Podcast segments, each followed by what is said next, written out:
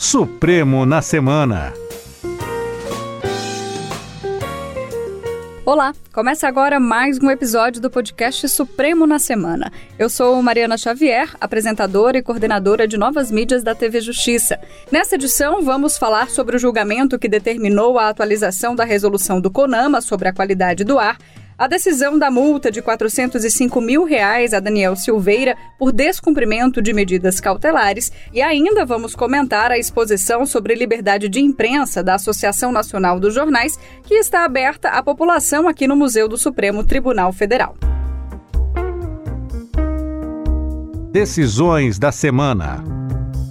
E a nossa convidada da temporada já está aqui ao meu lado no estúdio, Thaís Faria, consultora jurídica da Rádio Justiça. Bem-vinda, Thaís. É uma honra estar aqui mais uma vez para comentar sobre as decisões da semana e vamos repercutir que essa hoje tem bastante coisa. É, essa semana foi movimentada, né? Vamos começar então pela sessão plenária. A gente teve mais uma decisão da chamada pauta verde, uma das últimas, né, desse pacote aí sobre meio ambiente, e dessa vez o plenário do Supremo Tribunal Federal decidiu que o Conselho Nacional do Meio Ambiente, o CONAMA, edite aí em dois anos uma nova resolução sobre os padrões de qualidade do ar. E essa nova resolução, tá país deve levar em consideração as diretrizes estabelecidas pela Organização Mundial da Saúde em 2021. Então, se o CONAMA não editar o texto nesse prazo fixado de dois anos, vai prevalecer no Brasil as diretrizes da OMS. Como é que essa ação veio parar aqui no STF? Então, a Procuradoria-Geral da República questionava uma resolução da, do CONAMA de 2018 que tratava sobre esses padrões de qualidade do ar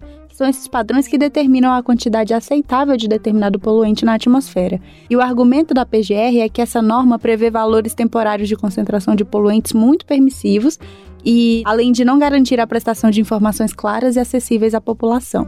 E, por maioria, os ministros entenderam que essa norma ela ainda é constitucional mas é, foi estabelecido um prazo de 24 meses para que o CONAMA então edite uma nova resolução sobre esses padrões de qualidade do ar, devendo levar em consideração diretrizes estabelecidas pela Organização Mundial da Saúde em 2021. Então, por maioria, os ministros entenderam que essa norma ela não é inconstitucional, mas ela está prestes a se tornar inconstitucional, porque é uma norma de 2018 e que à época foram várias reuniões para se aprovar essa resolução, mas atualmente ela não protege mais de forma suficiente o meio ambiente e por isso os ministros concederam esse prazo de 24 meses para atualização da norma. E esse foi o entendimento da maioria, seguindo o voto do ministro Alexandre de Moraes, que entende né, que essa norma é constitucional, precisa ser atualizada com base nessas diretrizes mais recentes da OMS. Já na segunda turma, Thaís, a gente teve a aceitação de seis queixas-crime contra o senador Jorge Cajuru.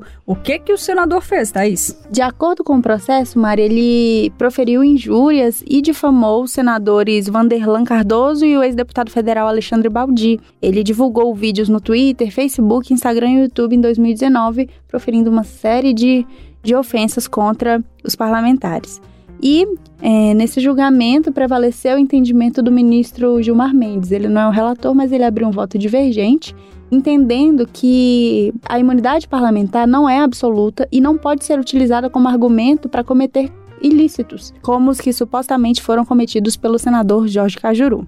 E o ministro também considerou que não há correlação entre as declarações do senador e as atividades parlamentares e, por isso, ele não estaria protegido nessas falas pela imunidade parlamentar. E esse entendimento foi seguido pela maioria, que concluiu ser necessário continuar o procedimento penal para definir se manifestações do parlamentar configuram ou não injúria e difamação, os crimes contra a honra. Tá certo, tá explicado. Agora eu quero falar das monocráticas. A gente tem várias aqui. Quero começar pelas monocráticas do ministro Alexandre de Moraes, né? São três. Vou começar então pela decisão que determinou aí uma multa de 405 mil reais ao deputado federal Daniel Silveira por descumprimento de medidas cautelares. Inclusive, na decisão, o ministro Alexandre listou as vezes e essas circunstâncias em que as medidas não foram respeitadas. É, o ministro considerou, Mari, que como não houve uma justificativa para o desrespeito dessas medidas cautelares que foram impostas, deve incidir então a multa fixada. O relator autorizou o bloqueio de valores pelo Banco Central, estabeleceu o bloqueio de contas bancárias e determinou o desconto de 25% dos vencimentos de Daniel Silveira na Câmara dos Deputados até o pagamento total da multa. E uma outra determinação também do ministro Alexandre de Moraes é que o deputado se apresente à Central de Monitoração Eletrônica no Distrito Federal para devolver a tornozeleira eletrônica que está com ele e receber uma outra. E falou também que caso o deputado não devolva essa tornozeleira, ele pode responder pelo crime de apropriação indébita. O ministro também afirmou que enquanto não houver análise sobre a constitucionalidade do decreto que concedeu graça ao deputado, essa ação penal prosseguirá normalmente, inclusive quanto a essas medidas cautelares impostas. Então, o deputado tem que cumprir essa decisão. Também tivemos uma decisão do ministro Alexandre de Moraes que determinou o arquivamento da representação em que o senador Randolph Rodrigues alegava que o secretário nacional de Justiça, o José Vicente Santini, teria atuado no âmbito do Ministério da Justiça e Segurança Pública para dificultar ou impedir a extradição de Alan dos Santos junto ao governo dos Estados Unidos. É, o argumento do ministro, Mari, é de que não há nos autos nenhum indício de que o secretário usou a função pública para praticar a infração penal e é, a própria Procuradoria-Geral da República também se manifestou dessa forma no processo. E os depoimentos apontam que até a publicação na mídia das notícias referentes à extradição de Alan dos Santos, o procedimento seguiu o curso regular no Ministério da Justiça e por isso, então, de acordo com o ministro, não há nos autos nenhuma evidência dessa interferência alegada pelo senador Randolfo Rodrigues. A terceira decisão do ministro Alexandre de Moraes suspendeu os efeitos dos decretos federais de redução de IPI na parte em que beneficiavam as empresas localizadas fora da Zona Franca de Manaus e que concorrem aí com a produção daquele polo industrial. Decisão de ontem, sexta-feira, Thaís.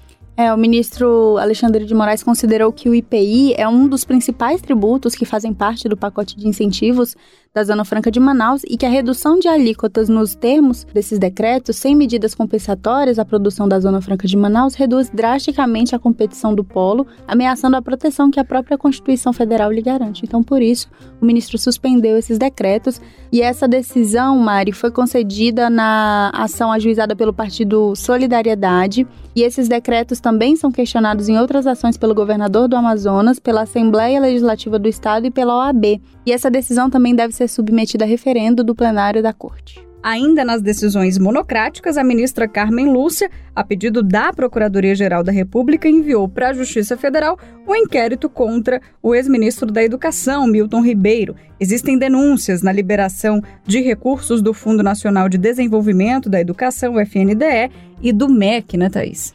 É, a ministra atendeu a um pedido da Procuradoria-Geral da República que destaca que depois da instauração do inquérito, o ex-ministro pediu exoneração do cargo e por isso deixou de ter o foro por prerrogativa de função no Supremo. E a ministra, na decisão, afirma que, de acordo com o entendimento aqui do Supremo, não é admissível essa regra de foro por prerrogativa da função para quem já não é mais titular de função pública.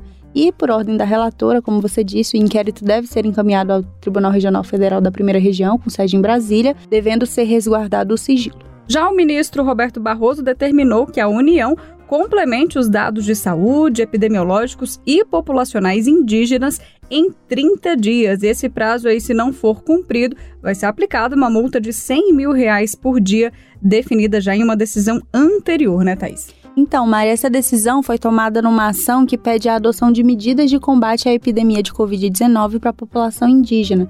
E é, o ministro decidiu, ah, no início do mês passado, que a Advocacia Geral da União deveria complementar os dados fornecidos pelo governo sobre saúde, é, sobre essa questão relacionada à população indígena e é, a Advocacia Geral da República recorreu dessa decisão, alegando que havia ali, de certa forma, contradição, obscuridade nessa decisão, mas o ministro rejeitou esse argumento e também nesse recurso havia o pedido da Advocacia Geral da União para que fosse concedido um prazo maior para que o órgão completasse esses dados. Que é justamente esse prazo que o ministro está dando agora. Exatamente. Inclusive, o ministro determinou que seja divulgada uma planilha de dados para monitoramento das barreiras sanitárias e de ações de saúde adotadas para proteger a população indígena da Covid-19. Vamos então para a última das decisões monocráticas que a gente escolheu aqui para comentar, que é uma decisão do ministro Dias Toffoli sobre a não responsabilização de jornalistas por divulgação de um suposto esquema de corrupção no Espírito Santo. Os jornalistas estavam sendo responsabilizados, Thaís, juridicamente nessa ação? É, Maria, essa ação ela foi ajuizada pela Associação Brasileira de Imprensa após a imprensa noticiar um conteúdo obtido de fonte sigilosa que conteria provas do suposto esquema, e parlamentares pediram investigações e a Procuradoria-Geral de Justiça do Estado pediu a instauração então de um inquérito policial contra os denunciantes, alegando que essas informações teriam sido obtidas pela imprensa por meio de prova ilícita. E, ao analisar o mérito dessa reclamação, o ministro concluiu que nenhum jornalista poderá ser constrangido a revelar o nome de informante ou a indicar a fonte de suas informações, nem poderá sofrer qualquer sanção, direta ou indireta, quando se recusar a quebrar esse sigilo profissional resguardado pela Constituição. É o famoso sigilo da fonte. Sigilo da fonte. O ministro observou que, nesse caso, estão em xeque vários direitos fundamentais previstos na Constituição, o direito à intimidade, à privacidade, mas também tem o direito às liberdades, liberdade de expressão e de informação, que no caso o ministro entendeu que o sigilo da fonte é imprescindível para o exercício dessa liberdade de imprensa. É, Thaís, eu vou complementar aqui, porque o ministro Toffoli disse também né, que o direito fundamental à liberdade de expressão, de informação e de imprensa, que você citou, tem relevância especial na jurisprudência aqui do Supremo. E por falar nisso, né, em liberdade de imprensa, essa semana a gente comemorou o Dia Mundial da Liberdade de Imprensa, né, 3 de maio, e no dia 5 a gente teve aqui no Museu do STF a abertura da exposição Liberdade e Imprensa, o papel do jornalismo na democracia brasileira. É uma exposição da NJ, né, Associação Nacional de Jornais. Durante a solenidade de abertura, a gente teve belos discursos, tanto do presidente do STF, ministro Luiz Fux, e também do presidente da ANJ, Marcelo Reck. O ministro Luiz Fux ressaltou, inclusive, que as restrições à liberdade de imprensa são uma ameaça à democracia. Num país onde a imprensa não é livre, num país onde a imprensa é intimidada, num país onde a imprensa é amordaçada, no país onde a imprensa é regulada, sendo a imprensa um dos pilares da democracia, nesse país, com tantas restrições à liberdade de imprensa, a democracia é uma mentira. E a Constituição Federal é uma mera folha de papel. Mário, o ministro também falou que o Brasil é um Estado democrático de direito e, como tal, garante como cláusulas pétreas direitos e liberdades fundamentais, dentre as quais está a liberdade de imprensa, que é uma consequência da liberdade de expressão e da liberdade de informação. E justamente por isso, como você disse, a Constituição brasileira estabelece que a imprensa não pode sofrer nenhuma forma de censura. É isso mesmo. Aí, já o presidente da NJ, Marcelo Reck, disse que a liberdade de imprensa é também um bem social. Durante a fala, ele citou o problema da guerra provocado pela Rússia, país que impõe até 15 anos de prisão para quem questionar a ação russa em território ucraniano. A Rússia e o povo russo, uma nação com uma história de sacrifícios, é hoje a experiência viva do que emerge dos subterrâneos quando morre a liberdade de imprensa. Houvesse imprensa livre na Rússia, não haveria agora milhões de refugiados e dezenas de milhares de pais e mães chorando a morte de seus filhos, não haveria massacres, destruição de prédios civis e hospitais e nenhuma impensável ameaça de terceira guerra mundial. Mas a imprensa russa não morreu de uma hora para outra ela foi sendo sufocada gradualmente por um governo autocrático em um rito similar ao de outros países. Essa exposição vai até 4 de julho, né? A visita é pública ao museu aqui do STF, às segundas e às sextas-feiras, de duas da tarde às 6 horas da tarde. E aí, nos demais dias, né? Terça, quarta e quinta, é preciso fazer um agendamento por meio do site do STF.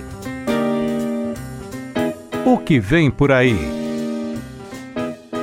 Thaís, para a semana que vem, o que, que a gente pode esperar? Quais são as pautas da semana? Então, Mari, tem vários processos previstos para julgamento, tanto na sessão de quarta quanto, quanto na de quinta. Mas um dos destaques que eu separei aqui é que os ministros podem decidir se servidores públicos que são pais solo têm direito à licença maternidade, que pode chegar até 180 dias. A gente explicou isso, inclusive, na semana passada, né? Estava prevista essa pauta, mas teve o adiamento, porque a gente teve mais uma pauta verde durante essa semana. Então, semana que vem, quem sabe, tem o julgamento dessa ação. Explica melhor pra gente. Esse tema é discutido em um recurso do INSS contra uma decisão da Justiça Federal Mineira que determinou a concessão dessa licença por 180 dias a um servidor público que é pai de gêmeos gerados por meio da fertilização in vitro. E para o INSS, essa licença maternidade deve ser dada à mulher gestante em razão de características físicas e biológicas que a vinculam ao bebê de uma forma diferenciada do vínculo que essa criança tem com o pai. E um outro argumento do INSS é que a concessão desse benefício sem a respectiva fonte de custeio viola a Constituição Federal e traz prejuízos aos cofres públicos. Então, esse é um dos processos, esse é um recurso extraordinário com repercussão geral. A gente já falou aqui sobre esse instituto.